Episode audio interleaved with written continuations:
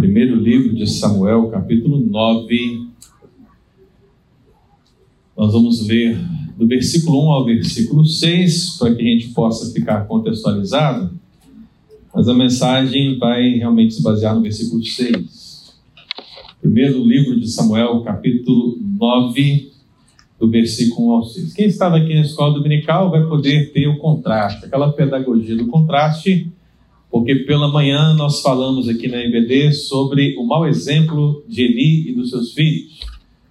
E agora, certamente, Deus vai falar no nosso coração com um bom exemplo, que é o exemplo de Samuel.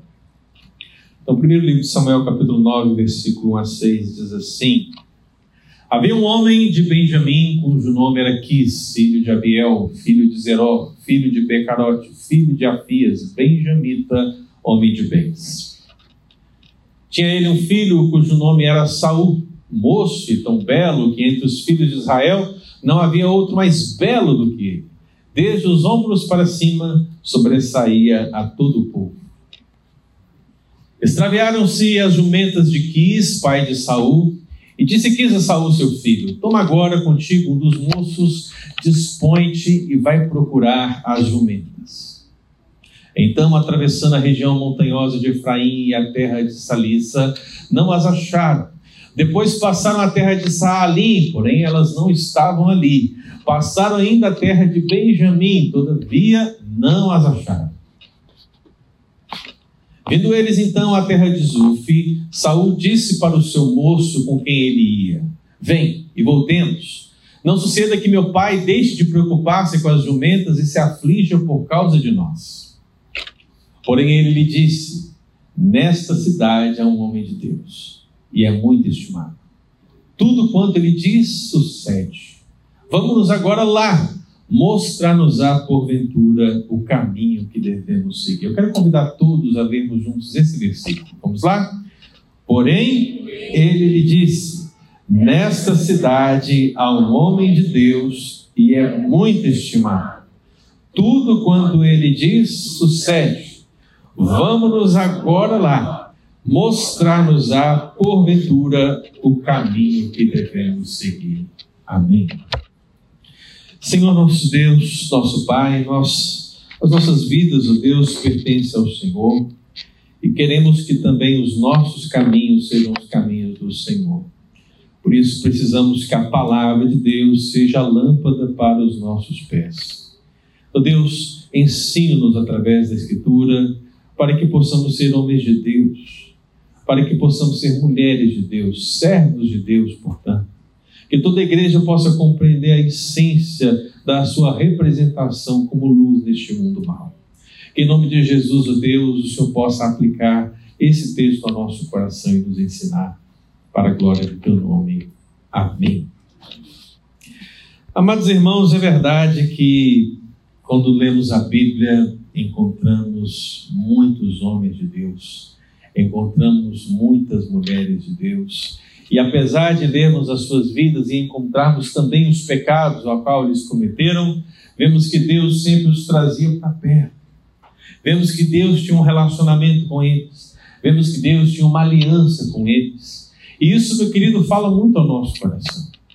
Na verdade, quando pensamos em homens e mulheres de Deus nas Escrituras, Pensamos nas suas ações, pensamos nos seus feitos, pensamos nos milagres a qual o Senhor fez através da vida deles, mas talvez seria interessante nós pensarmos no homem de Deus a partir da infância, quando sequer ele era homem ainda, na é verdade.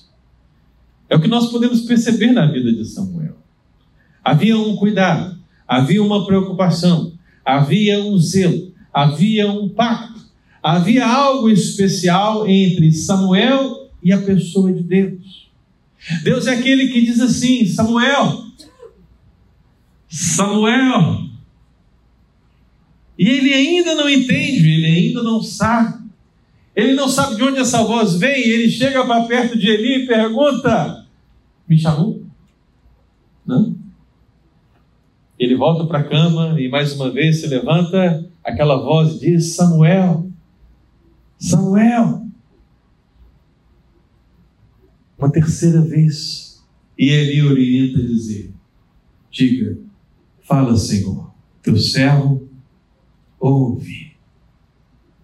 Desde aquela infância, desde aquele momento, Samuel estreitou seus laços com o Senhor e a partir de então, meu querido, nós podemos perceber que ele realmente era um homem de Deus. Era um homem consagrado a Deus. Era um homem cujo propósito e o coração se inclinavam em Deus.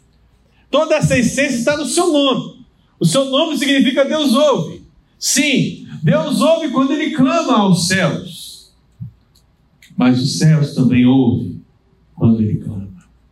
Nessa relação, nesse pacto, nessa aliança, nessa certeza e nessa convicção, Samuel vai crescendo vai se tornando um homem, e à medida que ele vai se tornando um homem, meu amado irmão, as responsabilidades vão aumentando. Ele era sacerdote, ele se constitui num juiz, ele age como um rei, ele é uma pessoa importante para a nação, mas acima de tudo, meu querido, porque ele era um homem de Deus. E é preciso que nós pensemos nisso nessa manhã. E aí podemos perguntar: onde podemos começar na história de Samuel e talvez entendemos que ele era homem de Deus? Eu queria começar justamente pelo fim, quando ele morreu.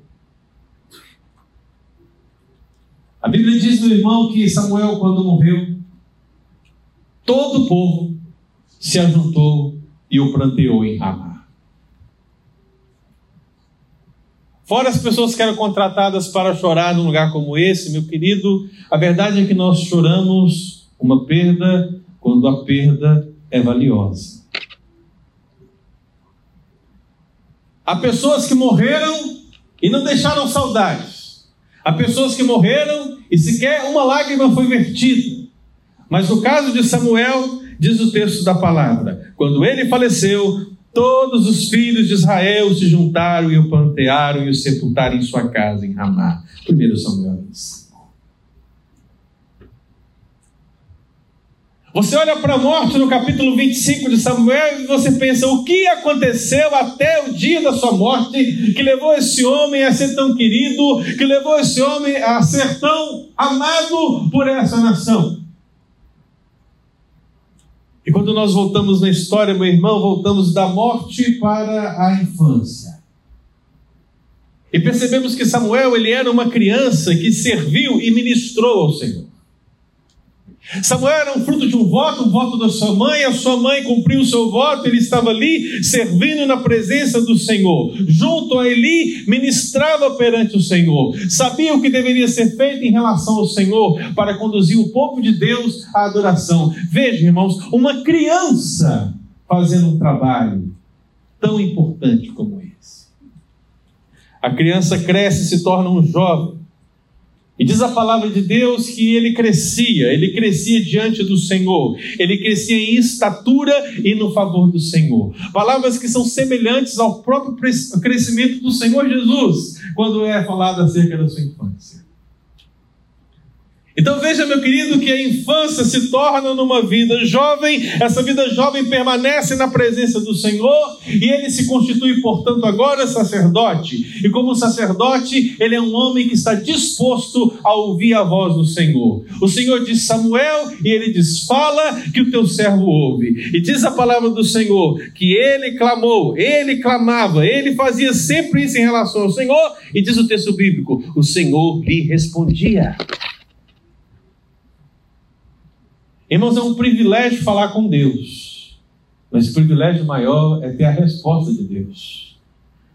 E Samuel, ele vivia essa realidade. Ele era homem de Deus na sua infância, ele era homem de Deus na sua juventude, ele era homem de Deus no sacerdócio, ele era um homem de Deus como agindo como um profeta, porque ele é um profeta de profecias verdadeiras. Porque você sabe, irmãos, há profetas que são levantados com a falsidade nos seus lábios. E muitos deles se levantaram ao redor da história bíblica, muitos se levantam ainda hoje, mas há homens de Deus, há profetas, há mensageiros que são homens de profecias verdadeiras, e Samuel era assim. A Bíblia diz que Deus não deixou uma palavra de Samuel cair por terra. Significa, meu irmão, que à luz do Novo Testamento, se Samuel dissesse sim, era sim. Se ele dissesse não, era não. Mas os falsos profetas passaram disso e era maligno. Um homem de Deus que continuava servindo ao Senhor, servia também como juiz. E como juiz, meu querido, ele olhava para um povo e judicialmente dizia: arrependam-se dos seus pecados, voltem para Deus. Meu amado irmão, ele estava preocupado com a vida espiritual da nação, e como diz o texto bíblico em 1 Samuel, capítulo 7, ele diz para o povo: se o vosso coração realmente é de Deus, se vocês realmente querem voltar-se para o Senhor, então preparai o vosso coração e servi somente a Ele. E aqui está o sonho de todo pastor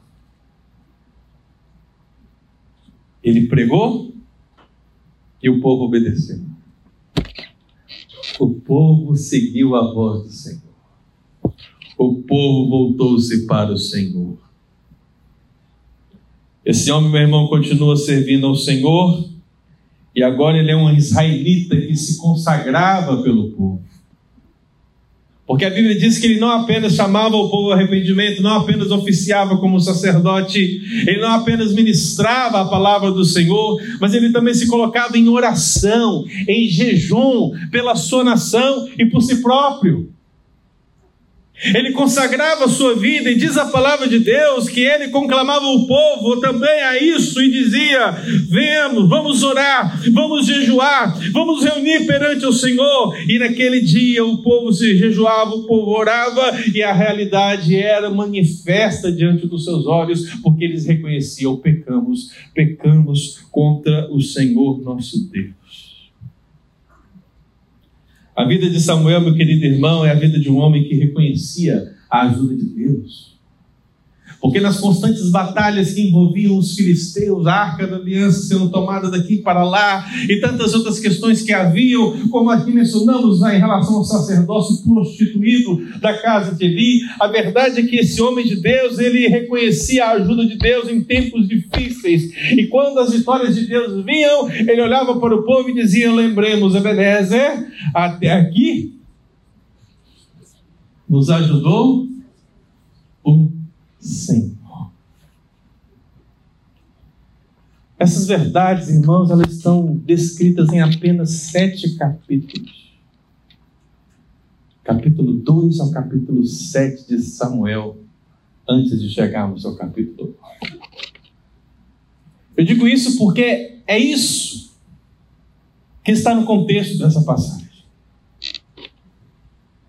Quando você pensa na sua vida normal, pensa que talvez amanhã você vai se levantar logo cedo e vai trabalhar, vai dirigir um carro, vai pintar uma casa, vai limpar uma casa, vai construir e colocar um telhado, vai subir uma parede, eu não sei o que você vai fazer, mas quando você pensa nas suas atividades normais, são atividades normais que estão acontecendo aqui, porque um homem estava procurando as jumentas extraviadas do seu pai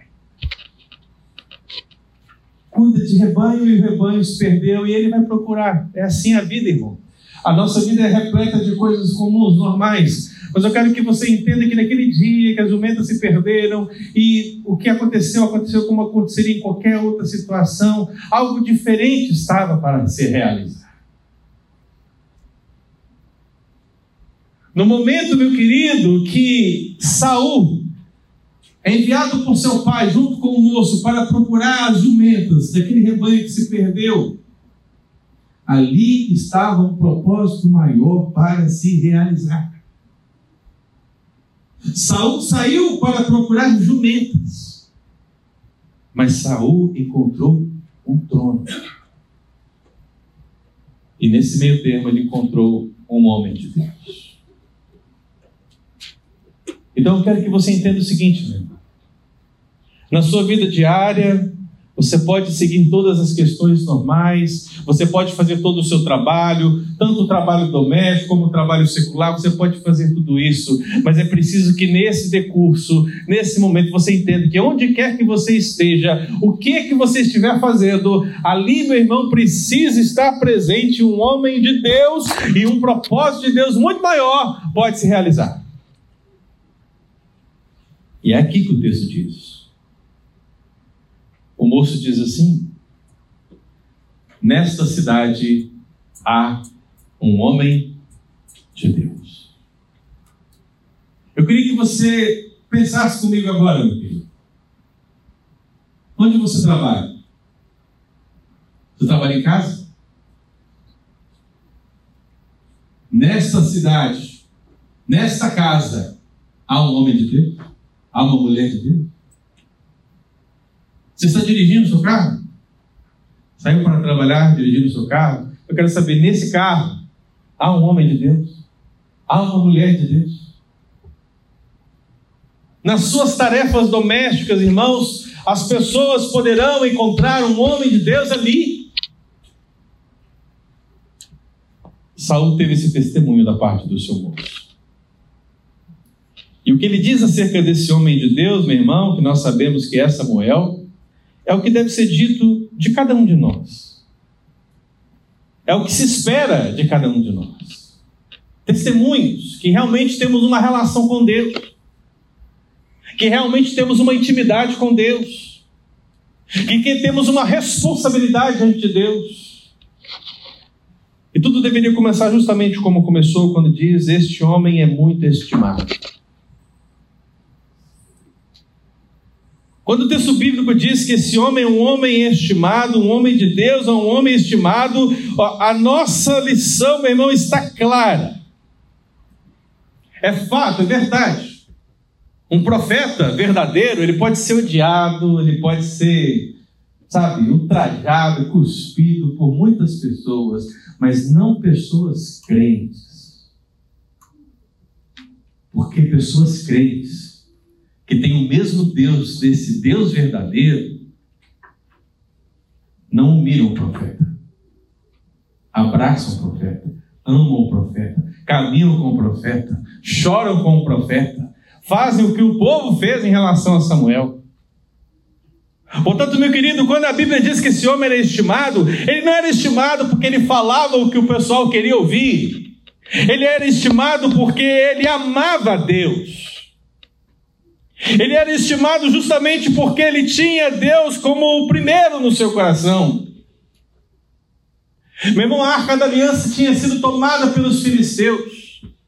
Os anos foram passando, seis meses, um ano, dois anos, 18 anos, 20 anos se passaram e o povo planteava onde está a arca, porque a arca representava a presença de Deus, mas Samuel, ao lado do povo, sempre exortou o povo a retirar os falsos deuses, a entregar o coração preparado ao Senhor, para que a arca pudesse voltar, para que a glória de Deus pudesse estar entre o seu povo. Então veja que ele colocava em primeiro lugar a Deus. Isso fez dele alguém estimado, alguém amado, alguém honrado. Um homem de Deus tem que ser alguém honrado, irmãos, honesto, alguém que nós podemos realmente confiar. Eu salto para a velhice de Samuel. Porque quando ele já estava velho, antes da sua morte, um determinado dia, algumas pessoas dos filhos de Israel chegaram para Samuel e disseram: Vê, Samuel, você já está velho. Você já está velho e os teus filhos não andam nos seus caminhos. Uma pena. E o que se diz acerca dos filhos é que eles se inclinaram à avareza, aceitaram o suborno e perverteram o direito. E aí, quando eu leio isso, eu vejo. Então, quer dizer que se os filhos faziam isso e eles não andam no caminho, isso quer dizer que Samuel era diferente. Eu quero que você entenda o seguinte, então. Samuel era alguém que não se inclinava à avareza, não aceitava suborno e não pervertia o direito. Um homem estimado é um homem que ama a Deus acima de todas as coisas. É um homem que é honrado porque é honesto diante dos homens. Um homem estimado, um homem de Deus estimado, meu querido, é um homem que é valorizado. É valorizado porque ele ensina o que é a prioridade. Você lembra de Agag, não lembra? 1 Samuel capítulo 15. Lá estava a ordenança de Deus, dada pelo profeta Samuel: vai e destrói tudo. Tudo. Mas Saul achou que podia melhorar a decisão de Deus, decidiu preservar algumas coisas, alguns animais e o próprio rei. E meu querido, a lição de Samuel naquele dia é a lição que podemos ter em tempo todo em relação à palavra do Senhor. Ele diz que a obediência a Deus é mais importante do que as coisas. Naquele dia, meu irmão, Saul perdeu o trono que recebera de Deus, porque ele achou que as coisas eram mais importantes que a obediência. E é justamente o que fazemos hoje com muita facilidade. Nós substituímos, nós achamos que as coisas são mais importantes que a obediência a Deus. E quando invertemos isso, meu irmão, talvez você não perca um trono, mas você vai perder muito. Então Samuel vem para valorizar o que é prioridade. Ele ensinava o que é prioridade. E ele dizia em alto e bom som: Eis que obedecer é melhor do que o sacrificar. Eis que obedecer é melhor do que sacrificar. Prioridade. Um homem de Deus é estimado, irmãos. Ele é estimado porque ele ama a Deus acima de todas as coisas porque ele é honesto diante dos homens, porque ele ensina o que é a prioridade. Você é um homem de Deus? Você é alguém que ama a Deus acima de todas as coisas? Você é honesto? Você, meu irmão, entende que a obediência a Deus é a prioridade da sua vida? Porque se chegarmos no nosso dia a dia, imagine Alguém chegando ali no seu trabalho e alguém preocupado com uma situação. Será que alguém vai poder dizer, se levantar ali e dizer: Olha, neste lugar há um homem de Deus? Ele está ali, está ali pintando a parede, está ali demolindo, está ali cortando a grama. Ali há um homem de Deus. Ela está ali limpando a casa. Ali há uma mulher de Deus. Será que seremos reconhecidos? Será que seremos estimados por valores como esses vistos na vida de Samuel? Nesta cidade há um homem de Deus e é muito estimado, diz o texto. Tudo quanto ele diz, sucede. O homem de Deus ele é estimado, mas ele também é verdadeiro, irmãos. Essa expressão que diz tudo quanto ele diz sucede, seria o mesmo que dizer tudo que ele diz torna-se verdade. A ideia é que aquilo que não existe venha a existir. Quer dizer que o profeta, ele profetiza e a profecia se cumpre. Meu irmão, é nesse sentido que eu disse que Deus não permitiu que nenhuma das palavras de Samuel caísse por terra. Tudo que Samuel exortou o povo ocorreu, aconteceu. Profecias de um Deus verdadeiro são verdades absolutas. E um homem de Deus, portanto, só pode ser verdadeiro se assim agir. Amado irmão, perceba. Por que, que um homem de Deus é verdadeiro? Ele só pode ser verdadeiro porque ele fala a verdade. Por que insistimos na mentira? Por que insistimos no relativismo? As pessoas hoje estão com medo de falar a verdade. Repare os discursos, irmão. As pessoas hoje têm medo e elas começam a dizer: Olha, essa é a minha verdade. Não quer dizer que a minha verdade vai ser sua verdade. Ela funciona para mim, não quer dizer que ela funciona para você. As pessoas estão com medo de anunciar a verdade do Evangelho. Não há uma, não há duas, não há três, não há mil, não há múltiplas verdades, há apenas uma verdade. Você sabe quem é a verdade, não é? A verdade disse sempre dela mesma: Eu sou o caminho e a verdade. E a vida. E ninguém vem ao Pai senão por. A verdade encarnada é a verdade expressa, escrita na palavra de Deus, irmão. Então, ela, por isso, ela é a sua regra de fé e prática. Ela é a sua verdade absoluta. Fora dela, meu irmão, você não navega, mas dentro dela tudo é a verdade que conduzirá a sua vida. Se for assim, como homem de Deus, como mulher de Deus, tudo que você disser será verdade virá existência.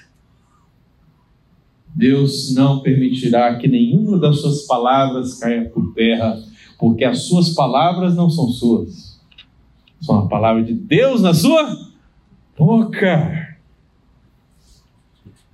Eu não sei se você se lembra da viúva de Sarepta. Lembra? A viúva de Sarepta?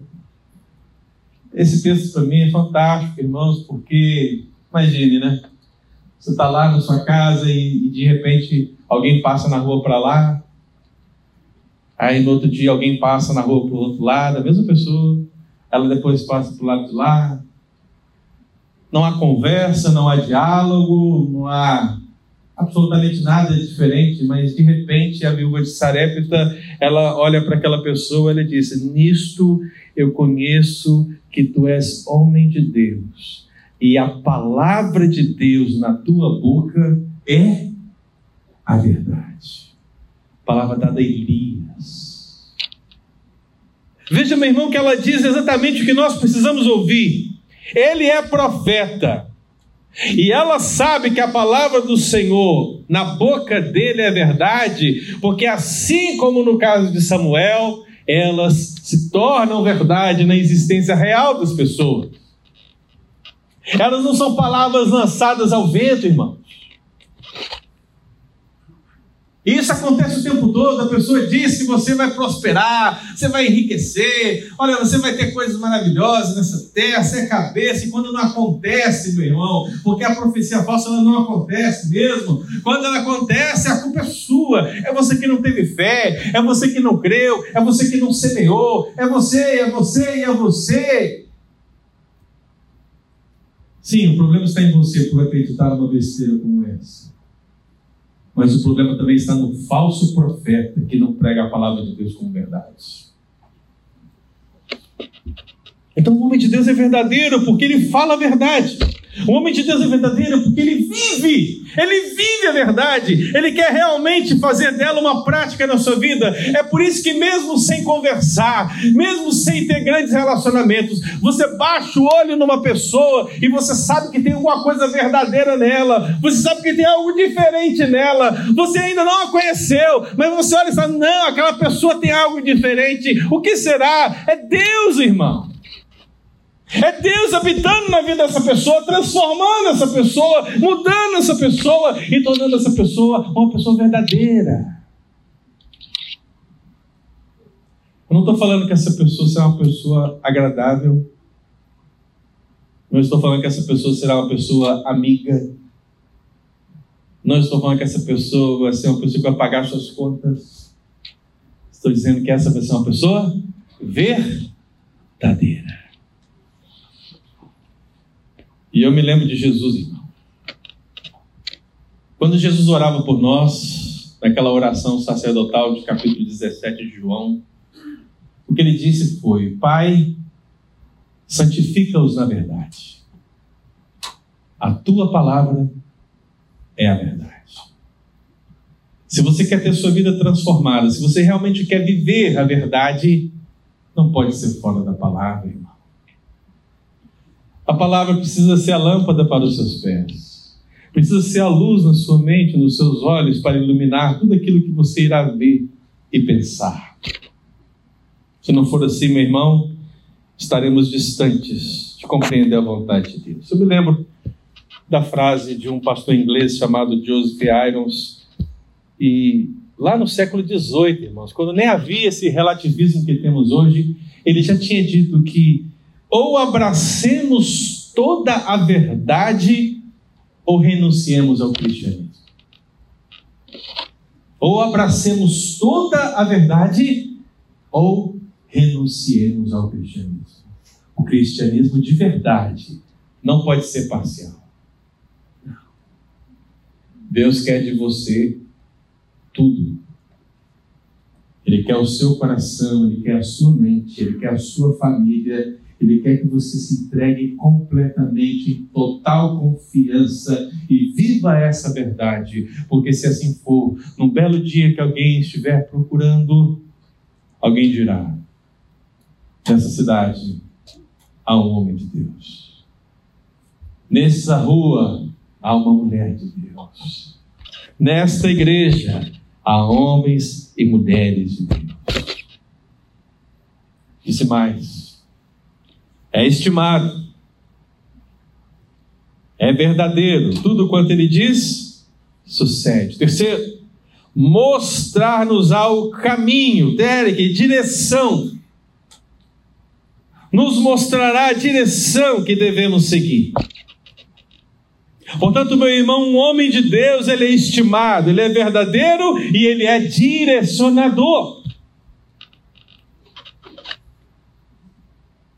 Samuel, meu irmão, sabia muito bem para onde apontar o caminho para Saul. E não tenham seus olhos, meu irmão, nas jumentas que se extraviaram, porque isso é meramente um artifício de Deus. Se nós não lêssemos a sequência do texto, nós acharíamos que isso tudo foi por acaso, não é verdade? Tudo acaso. O acaso vai nos proteger, como disse o capital inicial, né? Não, não vai. Não há acaso que tudo aconteceu de uma maneira tão normal e regular, mas havia um Deus soberano, inclusive sobre jumentas, direcionando todas as coisas. A palavra do Senhor, meu irmão, ela diz o seguinte: que Saul buscava as jumentas, mas o que ele encontrou foi um trono. Diz o texto bíblico, verso 15: Ora, o Senhor, um dia antes de Saul chegar, o revelar a Samuel, dizendo: Amanhã, a estas horas, te enviarei um homem da terra de Benjamim, o qual ungirás por príncipe sobre o meu povo, e ele livrará o meu povo das mãos dos filisteus, porque atentei para o meu povo, pois o seu clamor chegou até mim. O povo pediu um rei. Deus atendeu o pedido do povo e lhe deu um rei. E agora, meu querido irmão, se estabelece a verdade que Deus é um Deus que faz coisas extraordinárias para cumprir um propósito que ele tem. Para aquele moço, a direção era um caminho que conduzisse até as jumentas. Ele queria basicamente o seguinte: Samuel, nos revele onde estão as jumentas. Não é? As pessoas hoje estão procurando a mesma coisa. Elas não estão procurando jumentas, né? Mas elas estão procurando profeta. Me revele o que eu devo fazer. Eu devo comprar esse terreno ou não? Profeta, eu devo casar ou não com essa pessoa? Tem profetas terríveis, né, irmão? Fala assim, não, você não pode porque Deus já separou essa pessoa para mim, né? Terrível, terrível. As pessoas querem isso, irmão. Querem, elas, elas querem profetadas.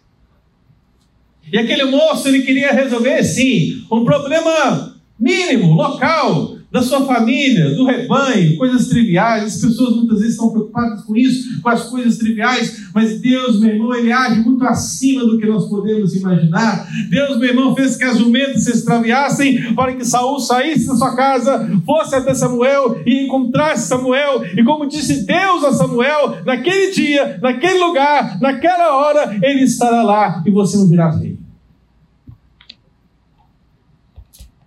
Saul procurou as jumentas, mas encontrou um trono.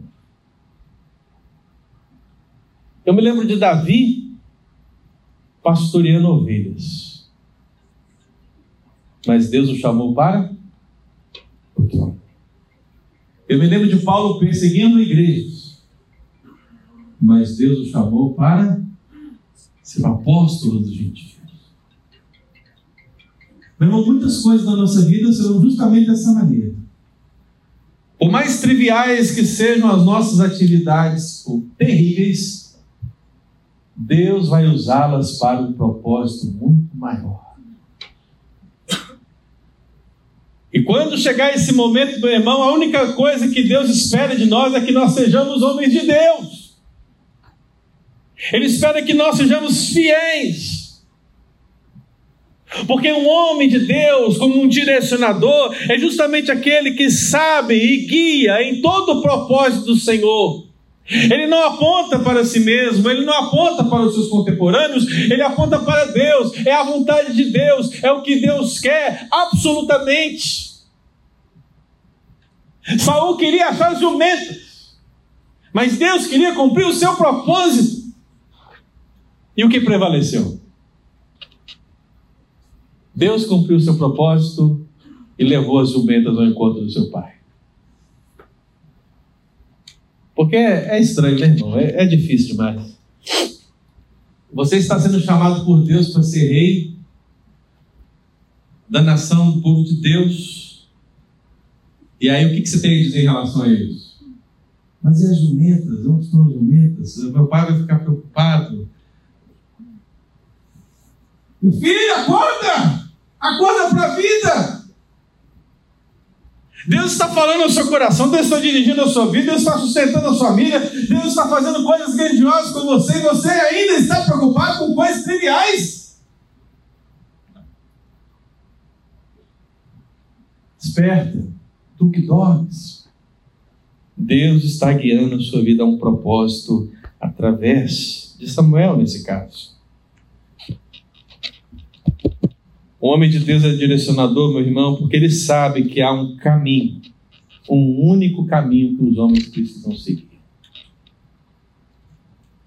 Essa história, meu irmão, é, é repleta de questões interessantes, mas eu e você sabemos muito bem o que significa ser direcionador como homem de Deus. Nós apontamos para o nome. Um nome que está acima de todo nome, onde não há outra salvação a não ser nesse nome. Somente por esse nome importa que nós sejamos salvos. Nós apontamos uma porta. Nós dizemos, passe por essa porta. E você sabe que é a porta. Ele disse: Eu sou a porta. Quem passar, quem entrar por mim será salvo. Entrará e sairá e achará passagem aponte para um caminho. Eu sou o caminho, disse Jesus. A nossa direção hoje, para onde apontamos? apontamos para Jesus. Um homem de Deus é direcionador. Ele aponta para Jesus, ele aponta para a porta, ele aponta para o nome. Ele, meu irmão, leva as pessoas ao encontro do Senhor e aos propósitos do Senhor na vida delas. Então, pergunta, irmão. Você está testemunhando como homem de Deus? Minha querida, você é uma mulher de Deus no convívio com as pessoas ao seu lado, você é a mulher de Deus, um homem de Deus. A gente tem convivência com muitas pessoas que não são crentes, irmãos. Eu me lembro que quando eu estava aqui no início da minha jornada, né, quando ainda estava mais magro, e que estava lá em cima no rufo, né? Algumas pessoas, era engraçado, às vezes queriam falar palavrão, aí o outro fala assim, não fala não, porque o pastor está aí.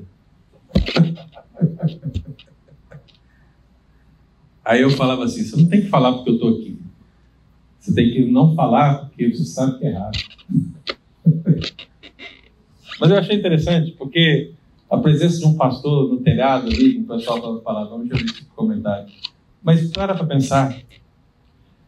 Há alguma relevância na sua pessoa? Há alguma relevância? As pessoas veem alguma coisa em você que possa levá-las a fazer algo diferente? Imagine você como chefe, como é que você trata os seus empregados, meu irmão? Não é. Como se dá isso? É como um homem de Deus faria?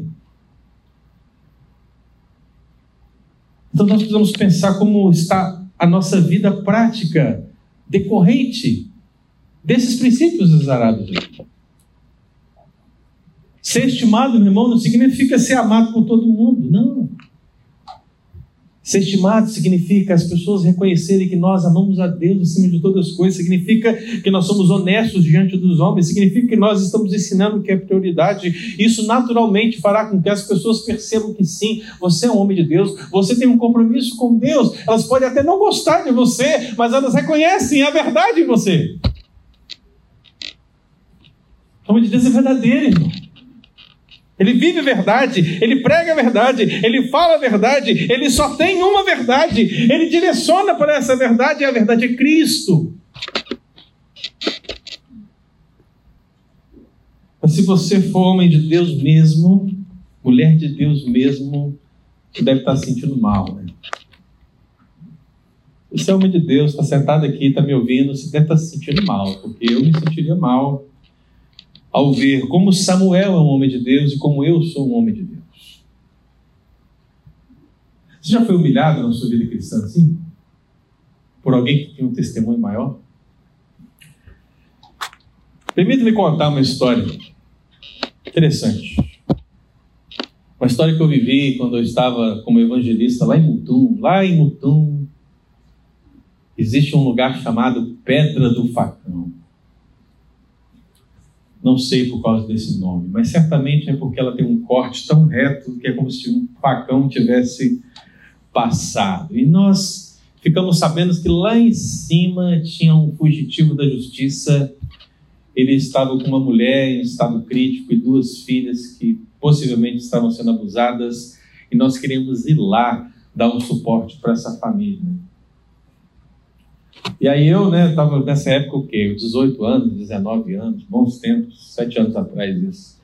Mas eu estava lá e aí eu, eu falei com os irmãos, vamos, vamos, eles me chamaram para vamos, vamos. Eu estou falando de um lugar, irmãos, que é roça da roça da roça. Os irmãos entenderem, então, eu fui para lá, para essa roça chamada Santa Elisa, né? Naquela época eu tinha um vigor físico maior, eu fui de bicicleta, né? Bicicleta, estrada de chão, 20 quilômetros. E quando eu cheguei lá, deixei bicicleta, eu já estava lá com a minha indumentária pastoral, né? Camisa social, calça, a Bíblia na mão, vamos lá, vamos fazer o nosso trabalho e tal. E, e vamos, qual carro que vamos? Aí eu olhava para ele, carro? Carro, que carro aí não? Vamos de cavalo. Mas não sei montar cavalo. Aprende. Ok montamos a cavalo. Claro que depois eu descobri que me deram a pior égua que tinha. Porque isso é uma coisa que a igreja gosta de fazer, pegadinha com o pastor, né? Então me deram a pior égua possível. Tá? Isso aconteceu comigo também quando eu fui tirar leite a primeira vez. Me deram a teta mais dura possível. É para você reconhecer que você não sabe mesmo, né? Terrível. Pegadinhas. Mas estava lá.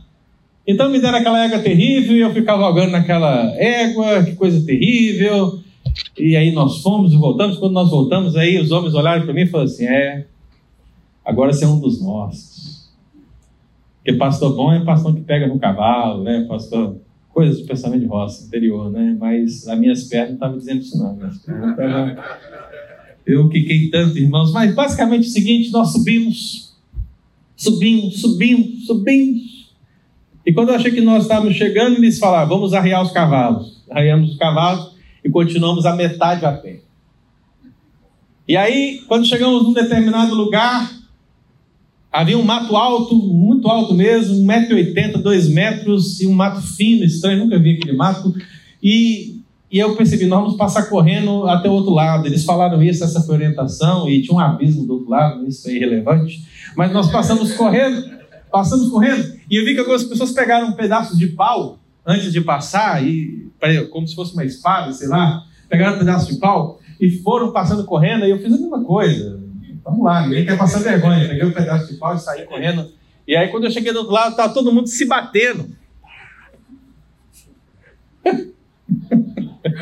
O pessoal estava se batendo com aquela vara. Eu pensei nos profetas de Baal se mutilando. O que, que é isso? Eu, que é isso, irmãos? Aí eles, olha para você. Eu estava usando uma calça jeans branca naquela época, irmãos. Aí quando eu olhei, minha calça tinha ficado preta de carrapatos. Misericórdia. Aí o que, que você acha que eu fiz? Eu sou um de vocês agora. E aí, depois de tirar aquele carrapato tudo, continuamos subindo, né? Mas por que, eu estou falando isso? Porque depois de passar por todos esses perrengues, quase chegando ao lugar, a mim me ocorreu o seguinte pensamento: cara, eu sou homem de Deus. Olha onde eu estou. Olha aqui. Olha o que, eu estou passando. Olha, que eu... Olha isso. Para levar a palavra lá naquela casa. Aí nós chegamos numa primeira casa, sentamos lá para beber uma água, descansar, e veio uma senhora lá, muito humilde, e ela começou a conversar conosco, e, e queria saber quem somos nós, porque, irmão, é, pessoas passaram por ali, não acontece todo dia, né? É uma novidade. Ela saiu para conversar e de repente aquela mulher, vocês estão me lembrando aqui, é, falou o nome da pessoa. Eu conheci a pessoa. É, é. Nós lembramos dele aqui, ele sempre fazia esse caminho, ele subia isso aqui a cavalo e a pé ele vinha para aplicar injeções, ele vinha para trazer alimento, ele vinha para suprir todas as necessidades. E eu comecei a olhar e falei assim: eu sou miserável, né? Eu sou miserável. Eu pensando que eu estou fazendo algo maravilhoso, algo que ninguém faz. E aí aquela mulher começa a contar aquelas histórias que era a história de um presbítero da igreja de Mutum chamado Catulino Stoffel. Quando eu me converti, o presbítero Catulino tinha 98 anos de vida. E eu já conheci o presbítero Catulino, porque o presbítero Catulino ele ia de casa em casa lá em Mutum. E ele deixava uma cartinha feita à mão. Depois ele evoluiu e xerocava as cartas escritas à mão e colocava nas caixas de correio das pessoas. Quantas vezes eu saí de bicicleta da minha casa para ir para algum lugar e eu vi o seu Catulino andando com dificuldade, 98 anos andando para fazer essa missão. Já era um testemunho muito grande para mim, até o dia que eu descobri que ele era aquele que dava todo o suporte lá na pedra do facão. Catulino é um homem de Deus. Eu não sou nada, não. Então a vida é assim, a gente não pode pensar que a gente é alguma coisa. Mas a gente precisa ver que há homens de Deus que nós podemos imitar. Há homens de Deus que nós podemos seguir o caminho que eles trilharam. Esse é o caso do presbítero Catolino. Esse é o caso de Samuel. Esse é o caso de muitos homens de Deus. Então, se sinta mal se você não, ainda não é um homem de Deus que você deveria ser. Mas queira ser melhor. Decida agora no seu coração: eu quero ser melhor, eu quero ser um homem de Deus, eu quero ser uma mulher de Deus, eu quero fazer muito mais para a glória de Deus. Tenho certeza que a sua história, a história da sua vida, poderá ser uma história muito melhor do que a de Samuel. Se você crê nisso, meu irmão, fique de pé, vamos orar. Vamos colocar nossa vida na presença de Deus e pedir ao Senhor que nos transforme, nos molde e nos ensine. Senhor nosso Deus, nosso Pai, aqui está um exemplo maravilhoso na palavra do Senhor para nos mostrar o quanto nós precisamos melhorar.